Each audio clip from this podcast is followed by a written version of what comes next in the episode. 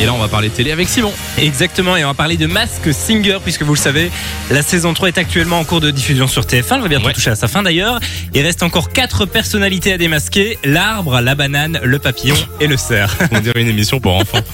Alors pour aider Angoun, Kev Adams, Alessandra Sublet et euh, Jarry à démasquer les dernières personnalités cette, euh, bah, de cette saison, TF1 a décidé de faire appel à un enquêteur mystère. Alors le but c'est que la semaine prochaine, il y a une personnalité qui vienne sous un costume, qui chante une chanson sous son costume et puis doivent essayer de deviner qui c'est. Une fois qu'ils ont deviné qui c'était, il devient Il va venir enquêteur. aider.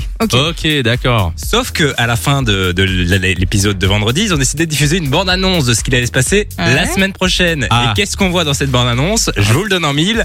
L'enquêteur mystère, on connaît sa personnalité, du coup il n'est plus du tout mystère. Je vous donne un petit indice, c'est quand même assez simple à trouver. Ah, Kenji. Kenji. Kenji Girac. Ben voilà, Kenji qui sera donc l'enquêteur mystère. Désolé de vous spoiler, mais Plus ça, mystérieux, ça- du coup. oui. Non, mais donc ça veut dire qu'ils ont fait une erreur dans leur bande-annonce. Ils ont Ah, mis, mais ils ont fait complètement une, une erreur, oui. Ah, le mec au Mais montage qui a fait suis ça. toujours dit ça. Que ce soit en regardant par exemple Colanta, dès qu'il y a les, euh, les teasings pour la semaine prochaine, Ouais. les bandes annonces et tout, t'as toujours envie de regarder. Tiens, le candidat là, il est censé être. euh, Il y a une image qu'on a vue de lui Ouais, dans la bande annonce, alors qu'il pas c'est d'office qui va pas être éliminé et tout. Donc il y a- si on regarde bien ce genre de truc, on peut parfois se faire spoiler ou justement avoir des, des petites infos en avance. Ben voilà, c'est ce qui s'est passé pour TF1. En tout cas, la euh, demi-finale de Mask Singer, ce sera ce vendredi 6 mai sur TF1. Qui va regarder? Bah, Moi, j'ai j'ai pas, trop suivi mais cette année. J'avoue. Voilà. j'ai juste envie de voir la surprise maintenant. Ouais. Ils vont révéler qui était en dessous, ça risque de faire un petit flop. Deuxième info.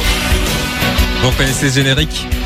C'est pas sorcier. Exactement, Ah, notre ami euh. Jamy et ses célèbres lunettes rondes va bientôt en fait perdre une émission qu'il anime sur France 5. Aïe. Alors il faut savoir que depuis euh, l'arrêt de C'est pas sorcier, eh ben Jamy continue à être présent, notamment sur YouTube, il fait toujours de la télé, notamment une émission qui s'appelle C'est Jamy qui a été lancée euh, un peu après le confinement puisque France Télévisions a voulu en fait lancer plein de nouveaux magazines, etc. parce qu'ils se sont rendu compte qu'il y avait un côté éducatif à la télévision. Eh ben moi j'aime beaucoup cette émission. Je suis tombé dessus l'autre jour. Eh ben figure-toi que c'est fini, donc c'est une émission Ah, bah, scientifique, zut. vous en doutez. Euh, elle fonctionne, elle, elle cartonne en fait cette émission. Ouais. Il faut savoir que depuis le début, les audiences sont en constante augmentation. Ouais. Puisque je pense que les gens adorent Jamy, euh, il a fait quand même euh, l'enfance de tout le monde.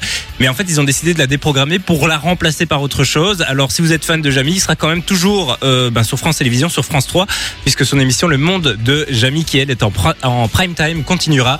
Et donc voilà, il perd sa petite émission quotidienne. Moi, ça me rend triste. Je Oh, vois que t'as l'air très très triste. Euh, ben merci, merci pour les Avec infos plaisir. euh, télé Simon. Fun Radio. Enjoy the music.